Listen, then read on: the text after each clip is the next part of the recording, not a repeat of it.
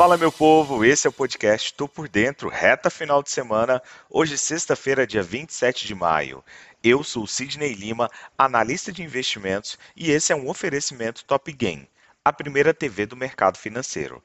Aqui você fica bem informado com o que pode impactar o dia da Bolsa de Valores.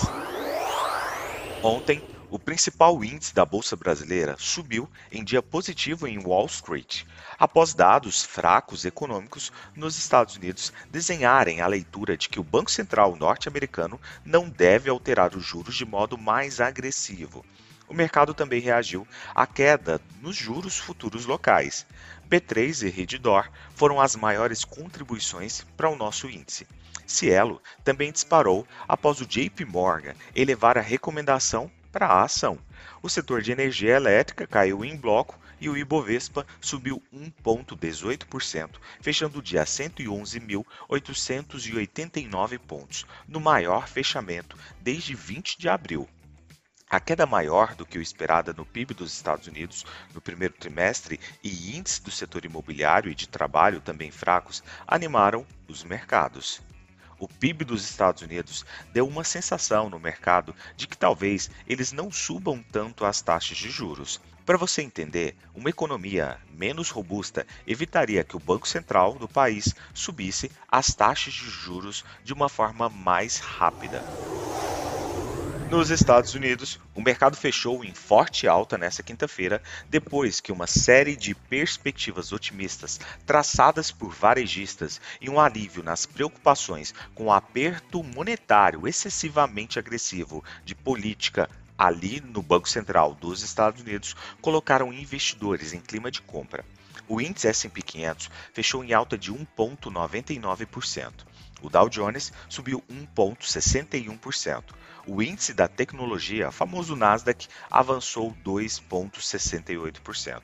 Os três principais índices de ações dos Estados Unidos registraram ganhos sólidos. Os economicamente sensíveis papéis de consumo discricionário e fabricantes de microchip superaram o mercado mais amplo. Na semana, os índices S&P 500, Nasdaq e Dow Jones estão a caminho de encerrar sua mais longa sequência de perdas em décadas, durante as quais o S&P 500 despencou 14,1% e se aproximou da confirmação de um mercado em baixa, queda de 20% desde a máxima recente. Com as divulgações dos balanços do primeiro trimestre praticamente encerradas e vindo melhores do que o esperado, e a indicação de que o Fed adotará ajustes mais intensos no período inicial do seu ciclo de apertos monetários dos juros, com uma sugestão de pausa no outono norte-americano, tudo isso deu a investidores razão para se sentirem mais otimistas. Na Europa, as bolsas subiram em grande parte nesta sexta-feira, com os mercados do Reino Unido com baixo desempenho em energia em negociações cautelosas antes da divulgação dos principais dados de inflação dos Estados Unidos. Os mercados de ações na Europa estão a caminho de registrar uma semana positiva, com o DAX, CAC 40, FTSE 100, todos com cerca de 2% mais altos até agora com os investidores buscando pechinchas após uma série de perdas semanais. Ao mesmo tempo em que se confortam com o Federal Reserve, minutos sugerindo que o Banco Central pode desacelerar seu aperto se perceber sinais de que a inflação está em uma tendência de queda.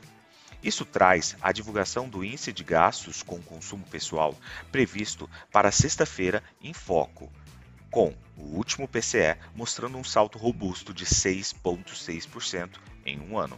Ainda assim, esse sentimento positivo na Europa permanece frágil, com a presidente do Banco Central Europeu, Christine Lagarde, apontando para um aperto de política monetária em julho, mesmo com a guerra na Ucrânia ameaçando conter o crescimento econômico na região. Na Ásia, as ações do Japão subiram após o fechamento de sexta-feira, com ganhos nos setores de instrumentos de precisão, têxtil, químico, petróleo e plástico. No encerramento em Tóquio, o Nikkei 225 subiu 0,66%. A volatilidade do Nikkei, que mede a volatilidade implícita das opções do Nikkei 225, caiu 3,29%. Partindo para o petróleo, os preços caíram nesta sexta-feira, mas ficaram perto de uma alta de dois meses, com o petróleo Brent a caminho do seu maior salto semanal em um mês e meio, apoiado pela perspectiva de uma proibição da União Europeia ao petróleo russo e pela próxima temporada de condução de verão dos Estados Unidos. As preocupações com a oferta estão definitivamente em foco, já que o mercado de produtos dos Estados Unidos se apertou significativamente, enquanto a União Europeia ainda considera a proibição das exportações de petróleo russo. O mercado dos Estados Unidos permanecerá em foco no curto prazo, pois estamos perto do início da temporada de verão por lá. Também em foco estará a situação do vírus na China e se mais medidas estão sendo tomadas para apoiar a economia por lá. No calendário econômico de hoje, não temos divulgação de nenhum indicador muito impactante. Partindo para as cotações, agora que são 7 horas e 20 minutos do dia 27 de maio de 2022, trio norte-americano navega em terreno positivo com Dow Jones a 0,10% de alta, S&P 500 a 0,26% de alta, Nasdaq Bolsa da Tecnologia subindo 0,43%. DAX, a Alemanha, a 0,56% de alta, puxando a maior parte dos seus pares também para o terreno positivo. O índice VIX sinaliza um certo otimismo, com uma queda agora da volatilidade das opções de 1,37% para o índice VIX. Partindo para as commodities, especificamente falando sobre o petróleo, o WTI cai 0,39% e o petróleo Brent cede 0,23%. Do outro lado do mundo, aí sim temos a notícia boa: o minério de ferro sobe fortemente a 4,41%. Vou ficando por aqui. Não esqueça de nos seguir nas redes sociais da Top Game e também aqui nesse podcast. Valeu, tchau, fui!